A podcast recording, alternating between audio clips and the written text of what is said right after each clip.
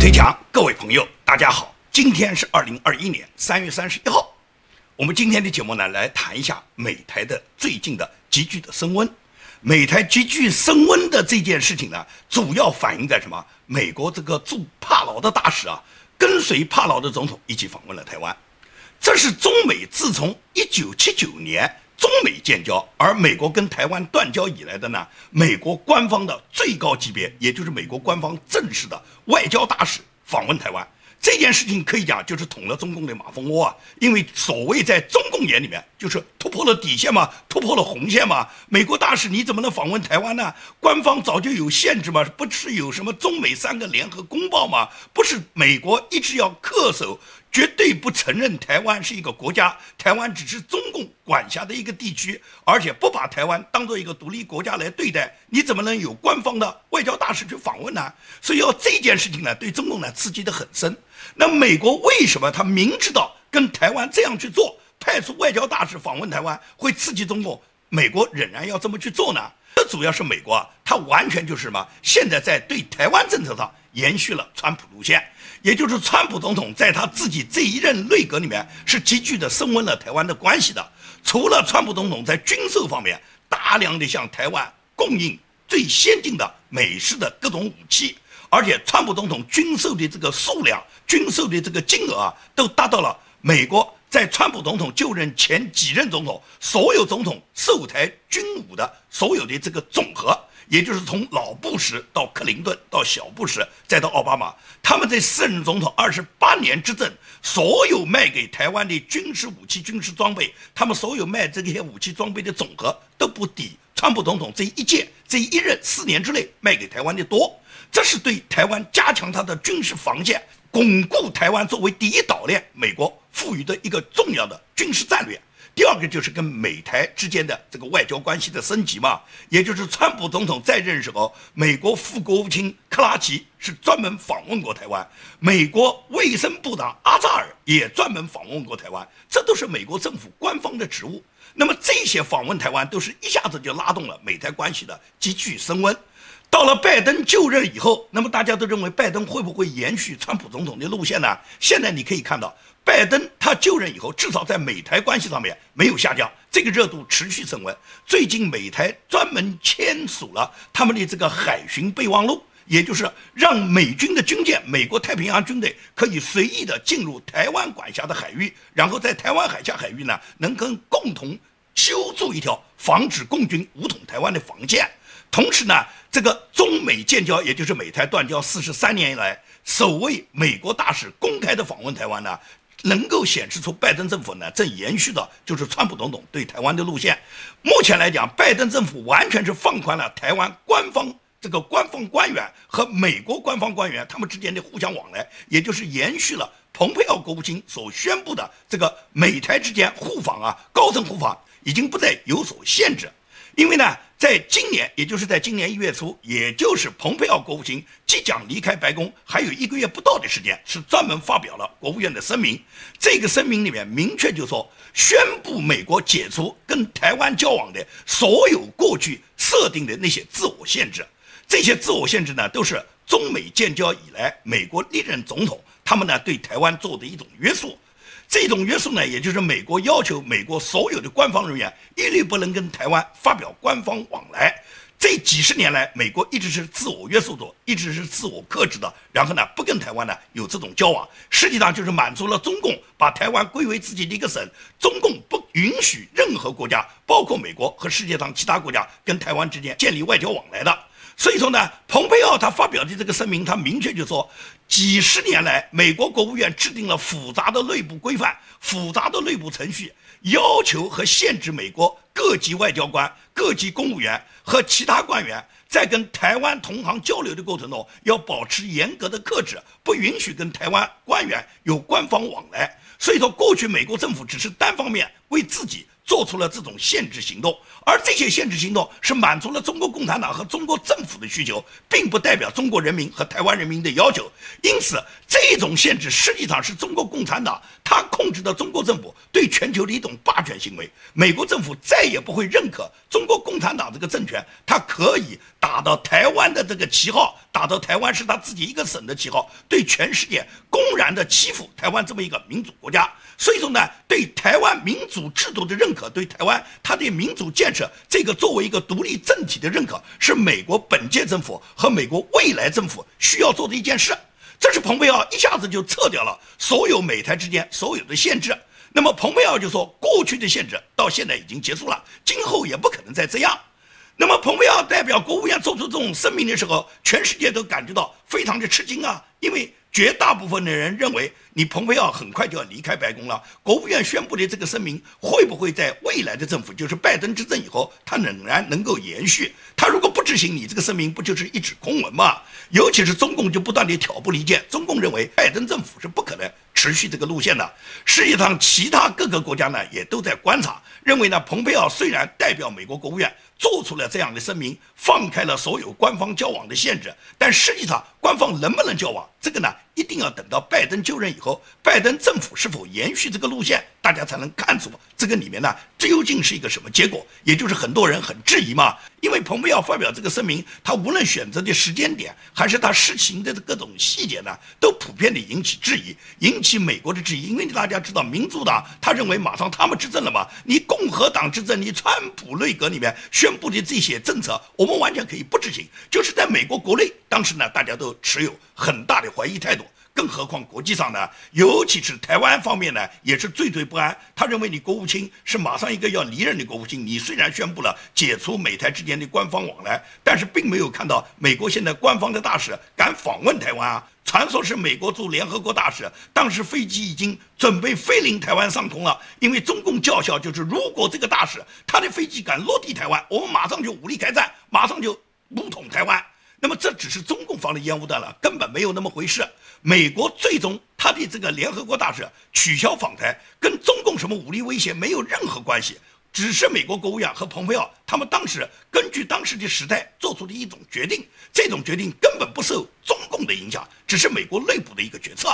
但是这个行动发生以后，中共就可以拿它做文章啊！台湾很多亲共的媒体也不断地渲染这件事啊，说你看美国怕了吧，联合国大使不敢来了吧，飞机都起飞了吧，绕了一圈又回去了啊，因为飞机只要落台，共军就打过来了。这是对当时。蓬佩奥这个声明发出以后，美台并没有实际的采取美国外交大使访问台湾，所以呢，他们认为蓬佩奥这个声明只是说说而已，并不能够实际的得到执行。因为很快拜登就来执政了嘛，大家都知道拜登跟中共的关系嘛，中共早就搞定了拜登，搞定了拜登家族。拜登实际上就是中共派出的拜书记拜振华，然后入主白宫，他在执行的中共的指令。他怎么可能跟台湾提高美台之间的这种关系，然后执行蓬佩奥、执行前朝川普总统定下来的台湾策略呢？他们恨川普吗？川普的所有策略都改变吗？不可能执行川普的策略吗？所以说，中共呢一直是这么认为，那么坊间也都是这么认为。可以讲，国际上绝大部分的观察家、政治家们都是认为，拜登政府呢肯定是一改川普总统对台湾的政策。但实际上，大家看到不是这样的。我批评拜登的政策很多，但是至少在美台关系上面，我要对拜登点赞的。也就是拜登至少在台湾问题上面，他没有对台湾进行下降他们双边的温度，而是提升了美台之间的关系，提高了美台之间的交往，而且也提升了美台之间交往的温度。有几件事很具体，我们都可以看出来。除了最近签订的这个海巡的备忘录，这个很重要的就是军事上的合作之外。同时，在今年，也就是三月二十八号，就是前天了，也就是美国驻帕劳大使叫李约翰，李约翰他随同台湾的邦交国叫做帕劳，跟帕劳的总统苏惠仁一起访问了台湾。也就是李约翰这一次到访台湾，一下子就完全让人们看到，美国现在拜登政府在持续的蓬佩奥当时所制定的这个外交路线，也就是美台官方往来，美国外交大使可以随意访问台湾。并且蔡英文呢，也在总统府呢热情招待了这个帕劳总统会属人，以及呢美国驻帕劳的这个外交大使李约翰。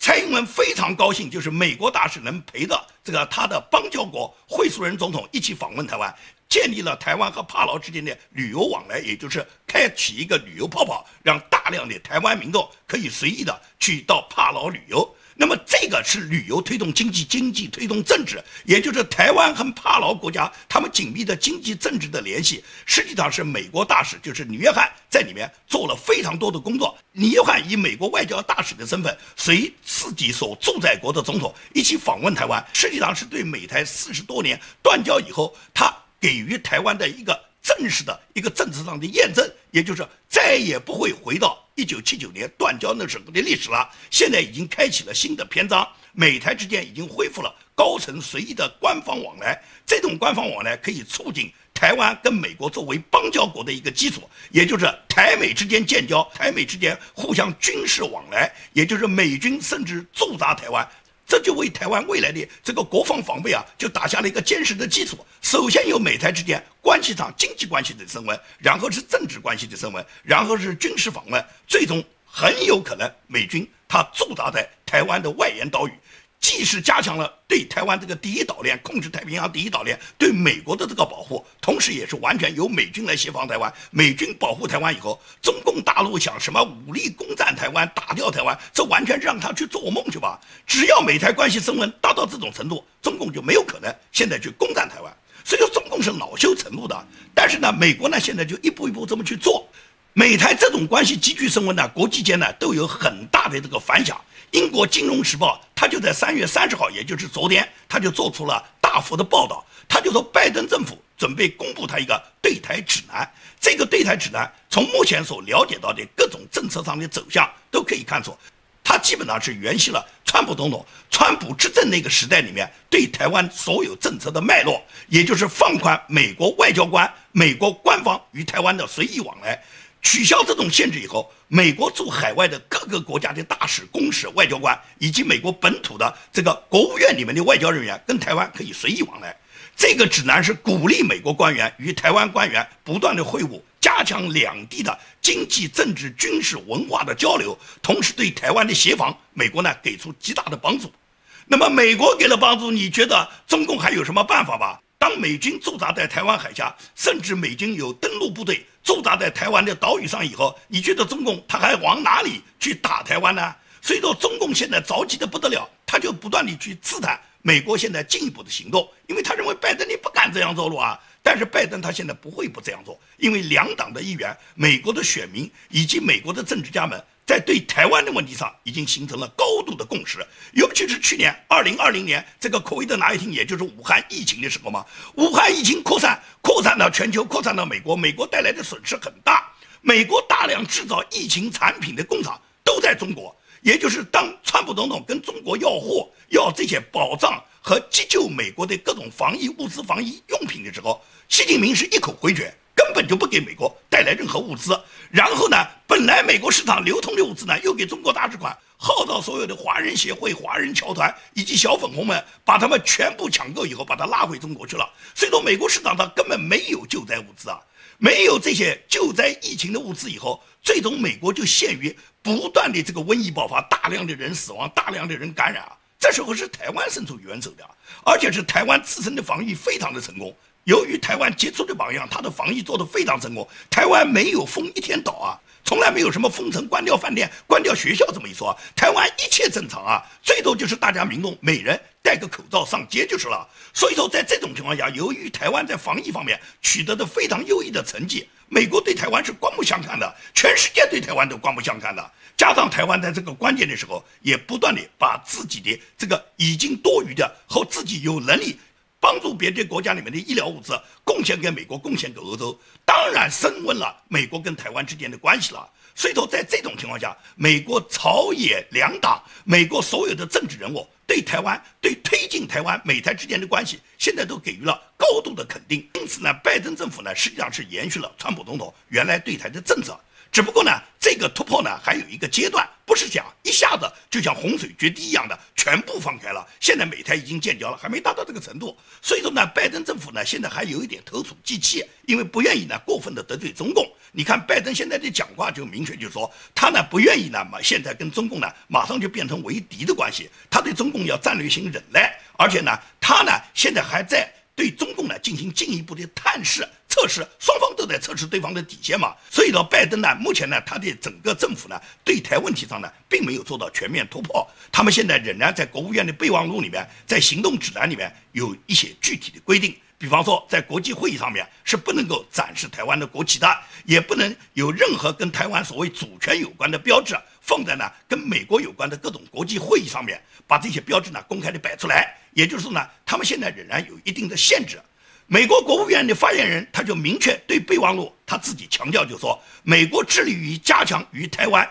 一个领先的民主及重要的安全经济伙伴之间的合作，但是这种合作，美国会秉持长久的过去所确定的一种政策，持续与台湾人民互动，也就是他仍然不忘安抚一下中国，就是美国持续的是一中政策，美国并不认可有两个中国。问题是一个中国一中政策不错啊，一个中国究竟是中华人民共和国还是中华民国呢？如果是从国体上来讲，中华民国早就优于中华人民共和国。中华民国是一九一二年就建立的，中华人民共和国是一到一九四九年才篡政建立的。所以说一中政策不错啊，我们也拥护一中政策啊，完全可能是中华民国嘛，也就是中华民国光复大陆，最终用中华民国的民主体制，然后在大陆推广它的民主制度，在亚洲建立一个人口最多的民主国家，这是我们的心愿啊。美国也是往这个方向推进啊，所以说一中政策我们不反对啊。问题是一中究竟是哪个中？是中华民国的中，还是中华人民共和国的中？论资排辈，是人家中华民国在先。中华人民共和国是篡政，就这么简单哇！所以说，在这种情况下，美国的一中政策可以得到推行，可以强调一个中国的原则。但是，这个一个中国，我认为按论资排辈，按人心所向，按民主制度的灯塔，最终光照全球，用这种普世价值来推算的话，也是中华民国必然是成为中国人民绝大部分人的心愿嘛。所以说，拜登政府他是完全了解美国高官的心理的。在今年三月初，美国国务卿布林肯他在一次国会听证会上面，他就承诺过，他将邀请台湾出席民主峰会，推动台湾参加世卫组织。到了三月二十五号，美国众议院又专门通过一个挺台的法案，挺台参加世卫组织，也就是台湾在二零二零年他的这个防疫做得最好。在世卫组织所有的成员国里面，在绝大部分人都向台湾学习的情况下，把台湾邀请到世卫组织，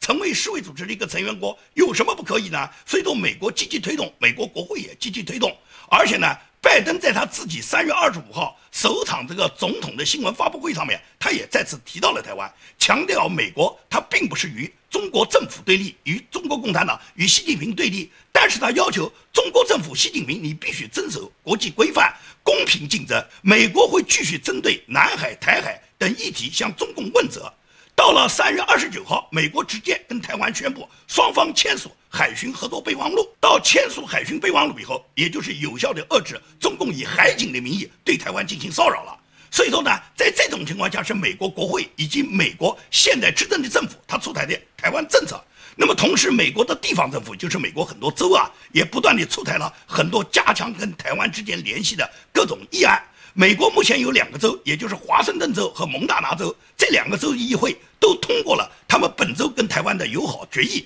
也就是这个州他们州里面的高级官员都跟台湾人互访，跟台湾有经济、政治、文化。各方面的交流，也就是这种交流，就一下子把台湾和美国各个州民间全部融合在一起了。融合到最后以后，你中共拿什么去武力攻台？习近平，你有这个本钱吗？当美国美军驻扎在台湾第一岛链，驻扎在台湾所有的外围岛屿上时候，共军你想打台湾，你突破美军防线，你突破得了吗？你有这个能力突破美国的太平洋舰队的防线，突破美军他在台湾外围岛屿上面他布防的这些地面部队吗？习近平就做梦去吧！美国驻帕劳大使对台湾的访问啊，是一个重要的标志。为什么说它是一个重要的标志呢？因为中美啊，它实际上是在毛泽东在世的时候，也就是一九七一年，当时呢，所谓乒乓球就是小球推动大球。由于中美在日本举行的这个乒乓球这个比赛，在日本大阪啊，当时举行的这个乒乓球友谊赛的时候，然后呢，当时。带领中国乒乓球代表团的叫庄则栋，他呢跟美国代表团呢，在一个上旅行大巴的这个大巴车时候呢，跟美国代表团呢有一个友好的往来，也就是大家呢彬彬有礼。因为美国和中国已经风动了几十年嘛，从整个韩战，也就是中共建政以后，在朝鲜战场上打了什么抗美援朝这场战争以后，跟美国一直是敌对的嘛。但是毛泽东到了他的晚年，他准备呢跟美国和好了，也就是跟美国和好来共同对付苏联。毛泽东那时候把苏联称为苏联修正主义苏修，要联美抗修。在这种时候，也就是由于乒乓球外交，毛泽东抓住了这个时机，指示周恩来。邀请美国人访华，也就是当时担任尼克松总统的特使叫基辛格。基辛格是秘密通过巴基斯坦，然后到达了北京，跟周恩来秘密谈判以后，然后最终呢就恢复了中美之间的外交关系。那么这种外交关系的恢复的时候，当时美国是小心翼翼的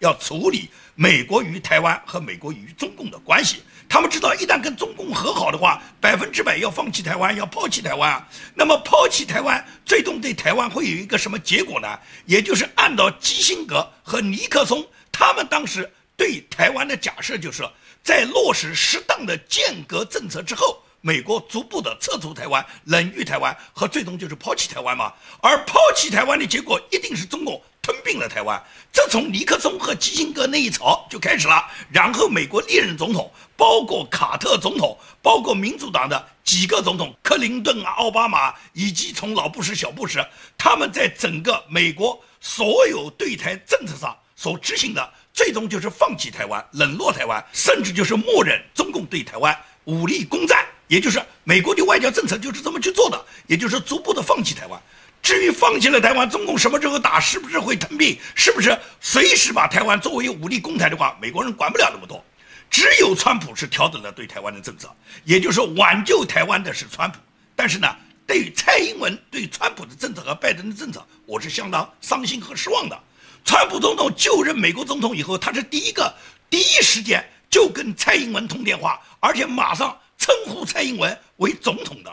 过去美国高级领导人，美国时任总统，美国哪一任总统称台湾的领导人都是没有用总统的这个职位来称呼的，只有川普总统是把蔡英文当做总统来称呼的，而且是川普在他自己执政的这一任上面，对台湾无论是军事装备的出售，还是巩固台湾的地位，同时在国际上面不断的抬升台湾的地位，派出美国大量的官方人员、高层人员访问台湾。卫生部长阿扎尔和国务次卿克拉奇访问台湾，这不都是事实吗？这不都是在川普总统他这一任上面做出的吗？尤其是国务卿蓬佩奥直接取消了美国外交官员、美国各级公务人员跟台湾之间高层互访的所有限制，这都是川普总统对台湾做出的具体贡献啊！是川普扭转了台湾的政局啊，改变了美国过去放弃台湾的政策。但是蔡英文没有感谢过川普，蔡英文他感谢的是拜登。在川普和拜登就二零二零年总统大选，在这个大选选举，在总统竞争的这个过程中，蔡英文一直是嘲笑川普，落井下石，然后投靠拜登的。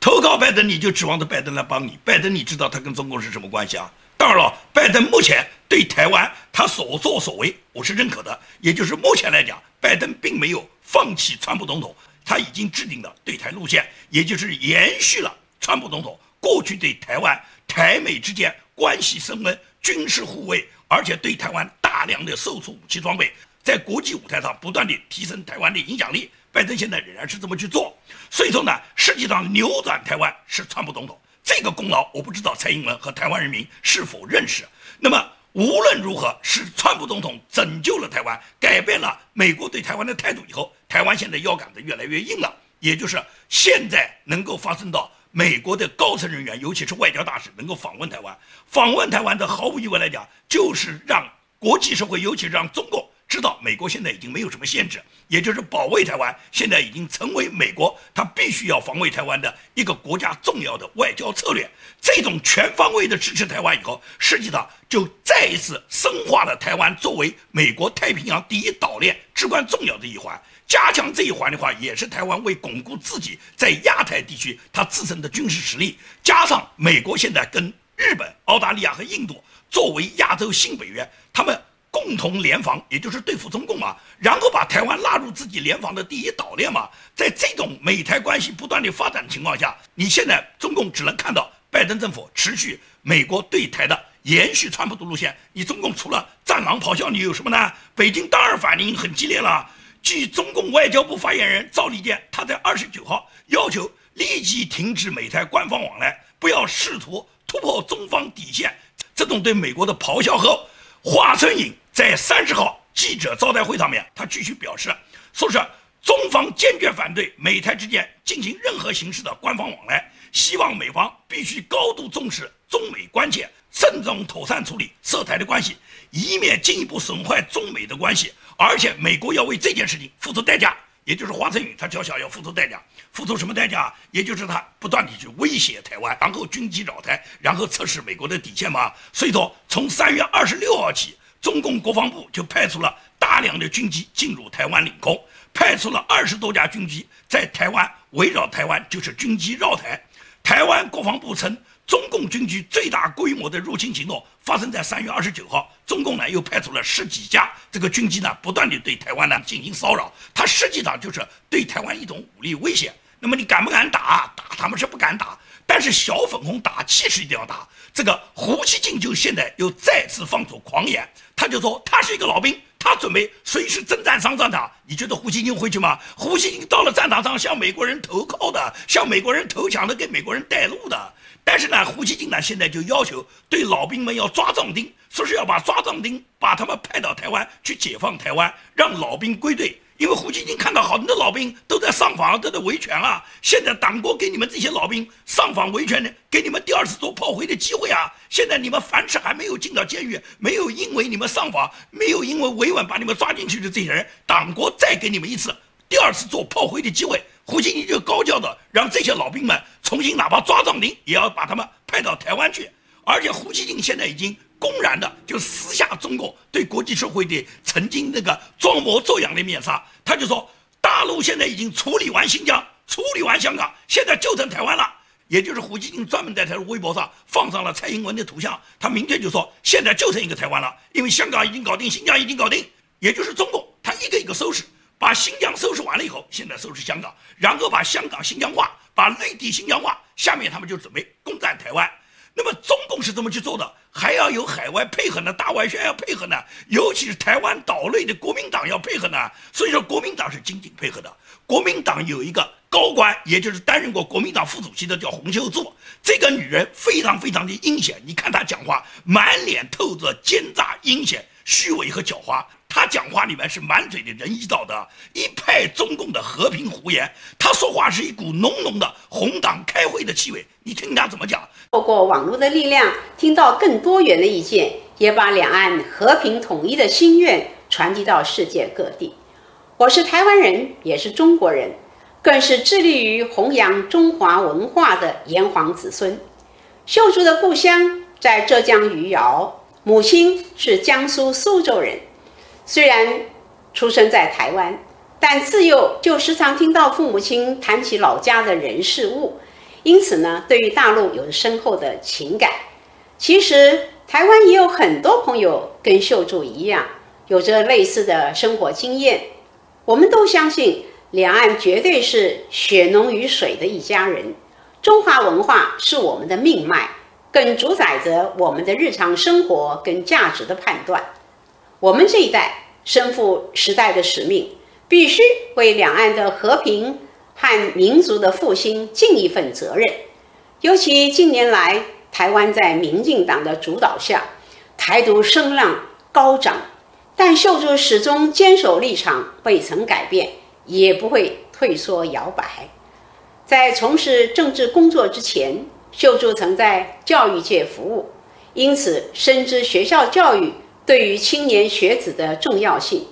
如果我们不能建立正确的历史认识，那么和平统一之路可能会离我们越来越远。你听完洪秀柱的讲话，你就可以感觉到国民党真的是记吃不记打，一百多年的大党啊，跟共产党斗了一百多年啊，国民党赢过一次吗？最终搞得江山丢失，国民党都被共产党赶到了台湾，这么几十年来讲，可以讲叫苟延残喘。